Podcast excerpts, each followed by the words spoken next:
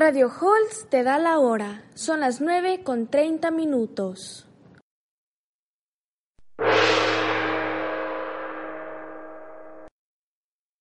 Muy buenos días, querido Radio Escuchas. ¿Cómo están? El día de hoy, como ya pudieron notarlo, aquí en Radio Halls. Radio Halls. Eh, sí, sí lo pronuncié bien, sí, sí. Hablaremos sobre una cultura, un país muy interesante en sus tradiciones, arte y su historia. Nada más y nada menos, amigos míos, que Japón. Pero nada, Jaciel. Yo les explico. China es un país lleno de...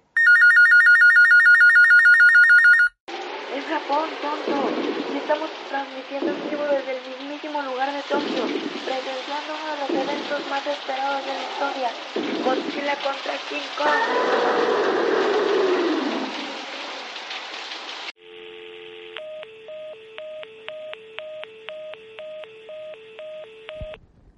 Creo que hubo un problema con la comunicación. Intentaremos regresar contigo en un momento, Sergio. Continuamos contigo, Jaciel. Háblanos un poco sobre su ubicación geográfica.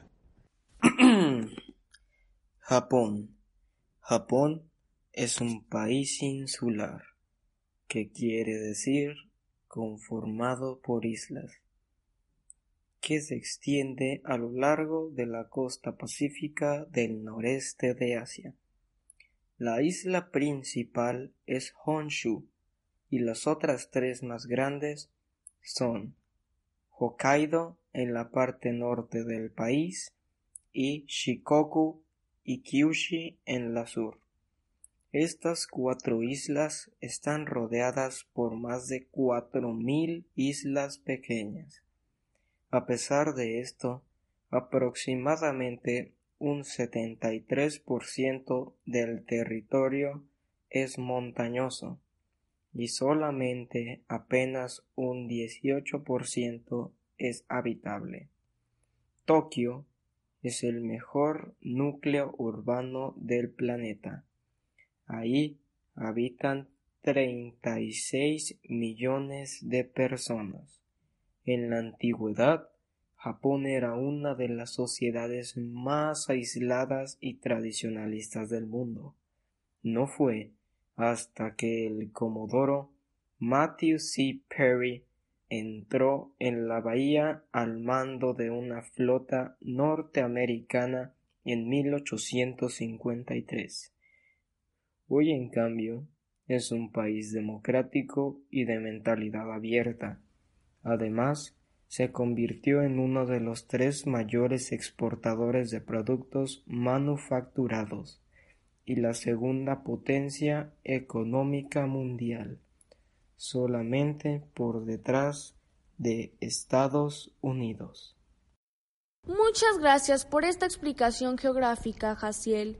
Queridos Radio Escuchas, me acaban de informar que recuperamos la comunicación con nuestro queridísimo Sergio, después de que presenció uno de los conflictos más grandes de la historia, y quien además ahora nos explicará sobre la religión. Estamos contigo, Sergio. Muchas gracias, Leslie. Nos encontramos en las oficinas de Radio Halls, en Tokio, y estoy aquí parado junto a un testigo de este suceso, que ahora nos dirá lo que vio. Señor, ¿qué fue lo que vio?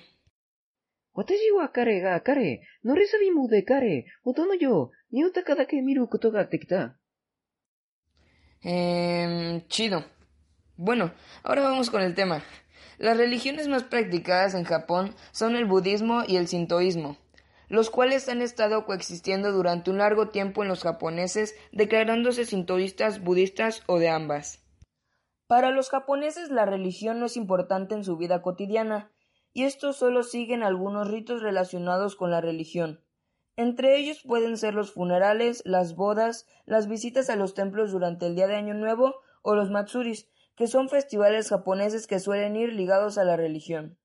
El sintoísmo es proveniente de Japón, esta religión no cuenta con libros sagrados ni un fundador. Esta se basa en la adoración a los dioses kami, asociados a la lluvia y el viento. El kami más importante del sintoísmo es Amaterasu, el dios del sol. El budismo es una religión originaria de India, extendida por Japón. Esta se basa en las enseñanzas de Buda, Realmente es difícil definir lo que es el budismo, ya que más que una religión es una filosofía o un modo de vida. Su propósito es tratar de eliminar todo sentimiento vital insatisfactorio que se debe a la ignorancia o a la percepción errónea de la naturaleza, de la vida y de la existencia.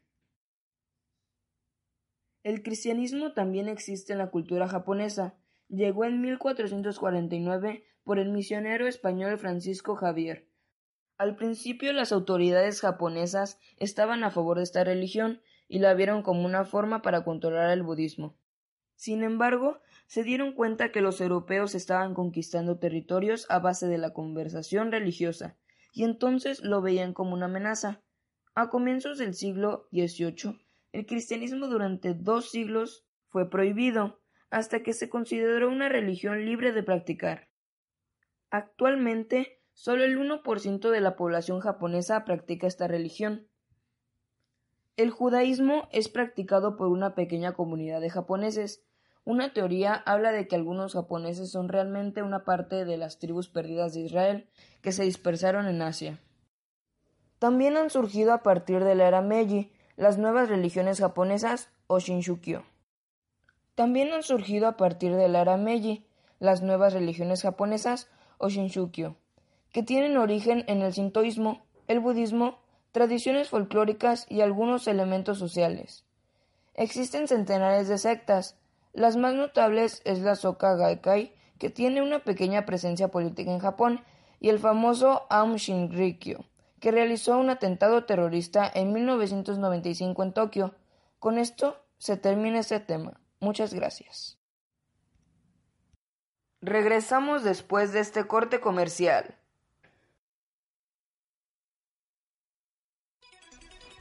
¿Estás atascado en el tráfico? ¿Necesitas algún tipo de transporte legendario? ¿Se te descompuso el coche? ¿Los cholos se ratearon tu bicicleta? Ya llegó, ya está aquí. Te anunciamos la nueva y mejorada, la incomparable nube voladora. Puede aparecer en cualquier lugar, en cualquier momento Solo tienes que llamarla por su nombre. ¿Por su ¿De verdad? Así es, mi amigo. La nueva nube puede ser configurada con más de un millón de nombres. Pero eso sí, tienes que ser alguien con mente noble y pura, no ser un cochino pelado. Créeme, esto causa un cambio notable en tu vida. Y si no nos crees, escucha estas declaraciones. La nube voladora causó un gran cambio en mi vida. Antes solo pensaba en ser alguien pervertido y ahora todas las chicas me quieren por ser alguien honesto, puro y con una mente sana. La nube voladora causó un gran cambio en mí. Ahora puedo presumirle a mis amigos que no tengo que esperar varios semáforos ni preocuparme porque las chicas piensen mal de mí. Eh, a, a mí la nube voladora me causó un gran cambio. Antes pasaba por un callejón con mi bicicleta y los cholos siempre me asaltaban. Ahora que tengo esta nube, paso por encima del callejón y hago que los cholos solo se coman mi niebla. ya escuchaste, llévate tu super nube. Llama ahora al 678 432 123 y obtén tu nube a un precio que no podrás rechazar no podrás encontrarlo en ningún otro lado. Es más, llama ahora y te incluiremos el manual de cómo ser una persona con mente sana y pura totalmente gratis. No esperes más, llama ya.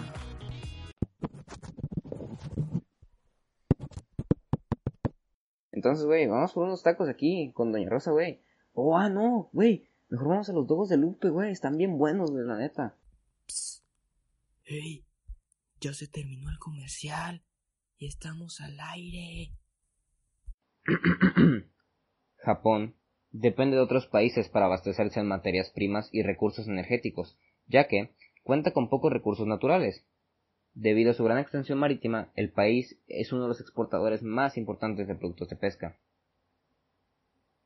Solo 15% de la superficie japonesa es apta para el cultivo. El té y el arroz son las cosechas más importantes del país, la agricultura no aporta beneficios al Producto Interno Bruto o PIB, siendo específicos 1.2% y emplea a menos de 4% de la población activa. El sector industrial está muy diversificado, lo cual se refiere a que está muy muy desarrollado y cubre desde productos básicos como el acero y el papel hasta productos de alta tecnología, dominando sectores como el automotriz, la robótica, la biotecnología, las energías renovables, siendo uno de los mayores productores de vehículos y barcos, aportando 27% del Producto Interno Bruto. El sector turístico está en pleno desarrollo, ya que el número de turistas alcanzó una cifra de 24 millones en 2016, es decir, el doble del 2014. El factor servicio representa más del 70% del Producto Interno Bruto, y emplea a cerca del 70% de la población activa. Hey, hey, hey. Wow, wow, wow. ¿Ustedes qué van a saber? Si no conocen ni un poco de su historia, yo les explico. La aparición de los primeros habitantes desarrolló un tipo de alfarería llamado Yomon, aproximadamente 35.000 años atrás, por los años 11.000 y 500 a.C. Apareció una cultura llamada Yoyoy. Posteriormente, en el año 794, la corte imperial creó una nueva capital, conocida como Heian. Dicha capital fue un fracaso, lo cual provocó un proceso de privatización de tierras iniciando consecuencias como un colapso de la administración pública. Se comenzó a necesitar ayuda de guerreros. Así fue como se dio origen a la clase samurái. En 1192, Minamoto no Yoritomo asumió el liderazgo de Japón. El estallido de 1467 provocó una cadena de guerras que llegó hasta Japón. Este periodo terminó en 1573. Nobunaga fue traicionado cuando quiso unificar el país, lo cual provocó que Hideyoshi vengara su muerte y finalizó la unificación en 1590. Por lo que pasó, el país se volvió a dividir en dos bandos, los que apoyaban a Hideyori y los que apoyaban al líder principal, Ieyasu, y los victoriosos fueron los del bando Ieyasu. Todo esto formó lo que es Shogun en 1603, lo cual acabó dicho aislamiento en 1853, dado que Perry obligó a Japón a abrir sus puertas para firmar una serie de tratos con las potencias extranjeras. Todo esto comenzó una nueva era, llamada Meijin, en 1868, gracias al que el último shogun Tokugawa renunció. Esta capital fue trasladada a Tokio, lo cual inició el proceso de occidentalización. Por ese proceso, Japón emergería como el primer país asiático industrializado. También sumergió un proceso de expansionismo. Eso llevó a enfrentarse militarmente al imperio ruso y al imperio chino, pero cuando murió Meiji, Japón se hizo un estado moderno, lo cual provocó el crecimiento económico y poblacional. Sin embargo, en la década de 1930 se aceleró la expansión militar, provocando una segunda pelea con China. También en 1941 las relaciones fueron tensas entre Japón y los Estados Unidos. Así que el 7 de diciembre de 1941 Japón atacó Pearl Harbor, provocando a este país a entrar a la Segunda Guerra Mundial. Tiempo después, Japón presentó su rendición incondicional y el poder político fue suprimido, y el primer ministro fue elegido por el Parlamento. En 1952, Japón recuperó su soberanía tras la firma del Tratado de San Francisco. En la era Heysel, 1990, provocó que Japón sufriera recesión económica. Ahora, en el siglo XXI, Japón ha comenzado a reformar las prácticas que regían desde la posguerra a la sociedad, al gobierno y a la economía. Bueno, ahora pasamos con el arte de Japón. Primero, su literatura. Para empezar, el arte japonesa evidencia la proximidad entre la creación artística y una profunda intuición filosófica de la realidad. En el siglo IX, cuando se inventaron los kanas, Japón tuvo un gran avance en su literatura, por lo que le ayudó a convertirse en una literatura vernácula. También la literatura moderna ha sido influenciada por la literatura universal, y ésta se enfoca en temas relacionados con la realidad. Obras como las de Futobi Shimei tienen este estilo más coloquial al lenguaje. En cuanto a la pintura japonesa, esta abarca una gran variedad de géneros y estilos. Cuando de verdad pasó un gran avance fue en el periodo Heian, ya mencionado por Leslie, con el también mencionado antes, el estilo Yamatoe en el cual están las famosísimas pinturas sobre rollos que se llaman emaki. Después, en la era Muromachi, se enfocaría la pintura monocromática en tinta, la cual tenía influencia de la cultura china. En la era llamada Edo, floreció la escuela de pintura decorativa Rimpa, que se centraba principalmente en temas tradicionales. Hace ya mucho tiempo, Japón pasó por un periodo de muchas guerras, en las épocas de 1467 y 1568. Las guerras donde se peleaban los daimyo o señores feudales había acabado, después de que el país se había unificado gracias a Tokugawa Ieyasu, quien estableció un shogunato y de paso cerró el país a todo contacto exterior. Gracias a esta nueva prosperidad se pudo crear un nuevo estilo de arte por la construcción de la escuela Ukiyo-e. Este estilo era usado mucho para los libros de historia y novelas. Después, esta forma de arte pudo alcanzar su mayor esplendor en la época Edo durante la segunda mitad del siglo XIII. Finalmente, en 1868, Japón abrió sus puertas hacia el occidente, donde su arte tuvo un gran impacto sobre las demás. Ahora toca la música. En Japón había muchas músicas tradicionales, pero también hay estilos exportados como el hip hop, el pop, el rock, el electropunk, el folk, el metal, etcétera, etcétera, etcétera. Y de hecho, la música tradicional japonesa se conoce como kogaku. También existe un tipo de música moderna llamada J-Music, la cual tiene también un toque occidental. Para finalizar, la arquitectura. Como ya sabemos en Japón, había una gran necesidad de construir, ya que la guerra los había devastado. Como también sufrieron de un gran avance tecnológico. Todos sabemos que hoy en día Japón es uno de los países con mayor avances en la tecnología. Y esto mejoró la creación arquitectónica. Esto dio lugar a una de las construcciones más increíbles del siglo XX, los rascacielos hechas de una forma muy compleja con paraboloides hiperbólicos. Y con este último tema concluimos el arte en Japón. Muchas gracias Omar. Ahora nos comunicaremos otra vez con Sergio para que nos hable sobre las fiestas culturales y las costumbres de los japoneses. Sergio, ¿estás ahí? Claro que sí, Jaciel. Hay muchas fiestas culturales en Japón. A continuación diré las más importantes. La primera empieza... No puede ser. Regresó Godzilla y está más furioso. Creo que quiere el segundo round. No puede ser. Creo que...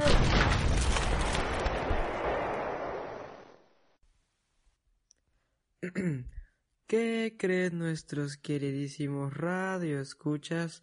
No es por lo que acaba de suceder, pero me temo que se nos terminó el tiempo. No olviden seguir escuchándonos para que puedan enterarse de algún chisme de otra cultura o país. bueno, les manda un saludo su amigazo Sergio, quien está siendo testigo del segundo round de Godzilla contra King Kong. Su queridísima locutora Leslie, su cuate Omari, quien no podría faltar, su incomparable servidor Hasil. o sea, yo. Bueno, hasta aquí la transmisión de hoy. Nos vemos la siguiente semana aquí en Radio Halls.